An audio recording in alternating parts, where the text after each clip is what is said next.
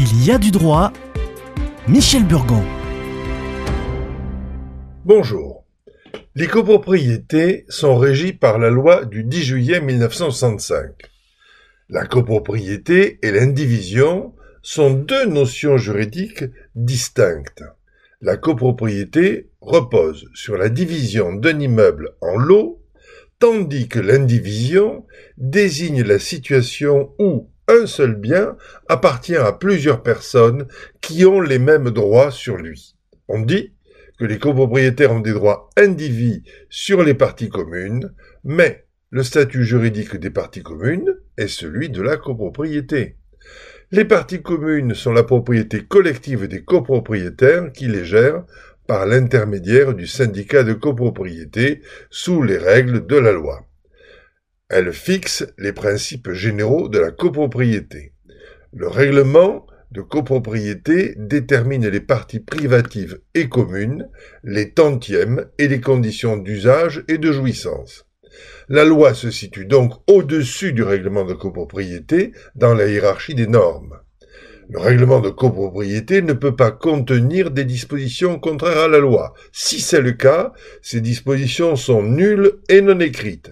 Mais s'il la respecte, le règlement de copropriété peut ajouter ou préciser des modalités d'application de la loi ou créer et fixer des règles spécifiques à l'immeuble qui seront obligatoires au même titre que la loi grâce au caractère obligatoire du contrat. La convention constitue la loi des parties. La soumission au règlement de copropriété a donc une origine à la fois légale et contractuelle. Comme tout contrat, le règlement de copropriété doit respecter les principes généraux de la loi et ne pas porter atteinte aux droits d'un ou de plusieurs copropriétaires. On ne peut donc pas refuser d'appliquer un règlement de copropriété qui n'est pas illégal. C'est un document obligatoire dont les règles s'imposent à tous les copropriétaires et à leurs locataires et au syndic qui a accepté la mission de l'appliquer. Mais attention, le tribunal judiciaire peut contrôler l'application du règlement de copropriété et vérifier si le règlement n'est pas contraire à la loi ou si les décisions du syndicat de copropriété ne sont pas abusives ou illégales. Une décision du syndicat de copropriété peut être abusive si elle porte atteinte aux droits des copropriétaires ou si elle n'est pas conforme à la loi ou au règlement de copropriété. Par exemple, une décision qui interdit la location meublée ou qui impose des travaux non nécessaires peut être considérée comme abusive.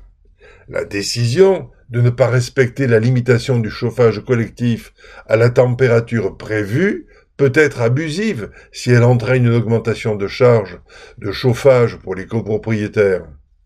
Le ou les copropriétaires, qui s'estiment lésés par une décision abusive, peuvent saisir le tribunal judiciaire dans un délai de deux mois à compter de la notification du procès verbal de l'Assemblée générale. Ils doivent apporter la preuve que la décision est contraire au règlement de copropriété ou à la loi, et qu'elle leur cause un préjudice financier ou moral. Concernant le chauffage collectif, le préjudice financier sera établi par l'obligation à des charges excessives, alors que l'appartement est vide ou moins occupé.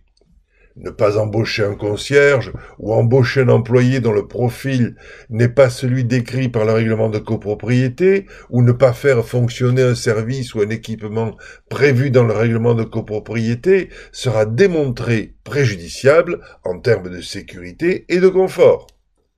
On pourra regrouper plusieurs contestations dans une seule action en justice. Ce type de procédure n'est pas en soi très coûteux en frais de justice. La préparation du dossier de preuve et de justificatif pourrait être plus onéreuse. Consultez le site de l'émission et à la semaine prochaine.